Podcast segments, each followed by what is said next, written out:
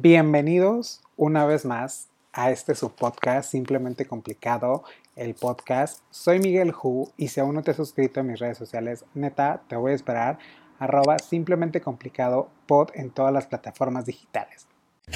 ¿Listos? Ok.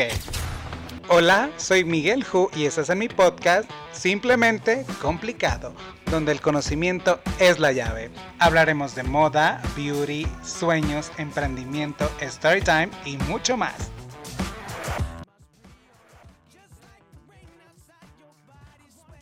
Amigos, y como vieron el título de este episodio, es cómo hacer match con nuestras marcas o con nuestra cuenta. Y en este episodio les voy a contar algo de lo que años he hecho y que me encanta, que es todo lo relacionado con las marcas, con el PR, con el influencer marketing, con el social media. Y como varios me estuvieron pidiendo en la dinámica que hice en Instagram de preguntas y respuestas, hoy vamos a hablar un poco de redes sociales. Bueno, como en cualquier red social, si hablamos de una, por ejemplo, una dating app o una estas aplicaciones de cita, ya sea Bumble, Tinder, Grindr o cual sea que ustedes hayan usado para hacer match con alguien, en mi opinión, tiene que haber algo similar o atractivo para poder conectar con esa persona. Para que nos dé un match o para poder iniciar una conversación. Es como un catálogo de personas y quien más nos gusta o tenemos gustos similares, en algunos casos es a quien le damos el match o es al quien le damos swipe a la derecha para que nos dé el match. En las marcas de productos, como nosotros como marcas, es igual. Es súper importante hacer match con nuestros seguidores, compradores, usuarios, para que nos sigan, nos compren o nos compartan o poder vender algún producto. Aquí les dejaré 5 pasos que les servirán para encontrar ese match con su audiencia. Número 1, y creo que es la más más importante, es nuestra esencia como marca. ¿Qué nos hace diferente a los demás? ¿Cuál es nuestro diferenciador ante la competencia? Ya sea cómo nos dirigimos a ellos, cómo les contestamos los DMs o cómo interactuamos con nuestro público. Número 2, nuestra personalidad. Todos tenemos una personalidad y en las marcas también importa. ¿Cómo queremos ser percibidos por nuestro mercado? Aquí les voy a dar tres personalidades de marca que igual se identifican con ellas.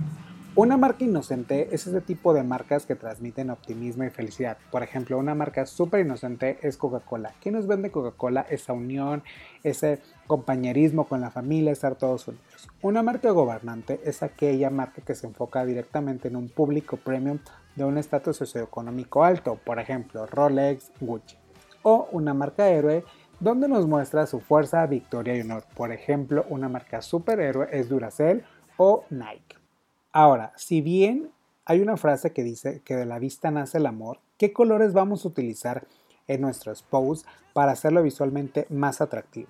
Por ejemplo, aquí les doy dos ejemplos de paletas de colores, ya sea una paleta amarilla que nos evoca calidez, amabilidad y optimismo o una morada que podríamos evocar misterio, reflexión o fantasía. ¿Cuál sería su paleta de colores de acuerdo a la personalidad de su marca? Número 4. Si bien ya tenemos nuestra esencia como marca, nuestra personalidad y nuestros colores. Ahora, nuestro feed. ¿Cómo vamos a acomodar? Hay varias opciones de feed que podemos usar.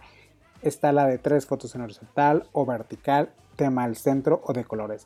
Aquí es donde tenemos que poner mucho ojo para hacerlo visualmente atractivo e interactuar con nuestra audiencia.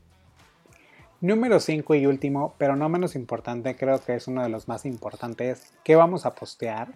¿Cuál va a ser nuestro copy? El copy es la frase que tú pones debajo de cada fotografía y cuál va a ser tu llamada a la acción.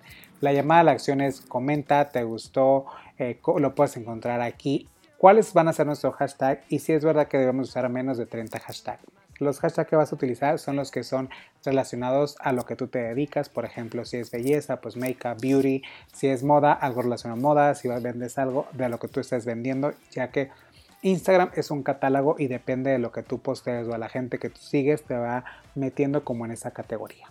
Amigos, una vez ya teniendo estos cinco pasos que les he explicado, ahora sí a postear y a crear ese contenido de calidad e increíble que nuestra audiencia va a recibir y que va a generar este engagement que queremos. Si llevamos esos cinco pasos a cabo, como las dating apps se concretará la cita o la relación, pero en nuestro caso se realizará la compra, la venta o subir de seguidores. Y muy importante, el engagement y reconocimiento de la marca. Espero les sirvan estos 5 pasos para poder hacer match con su marca. De verdad, déjenme sus comentarios, coméntenme, síganme en las redes sociales del podcast. Simplemente complicado pod en todas las plataformas digitales. No se pierdan todos los viernes nuevos invitados, nuevos temas y nos vemos la próxima.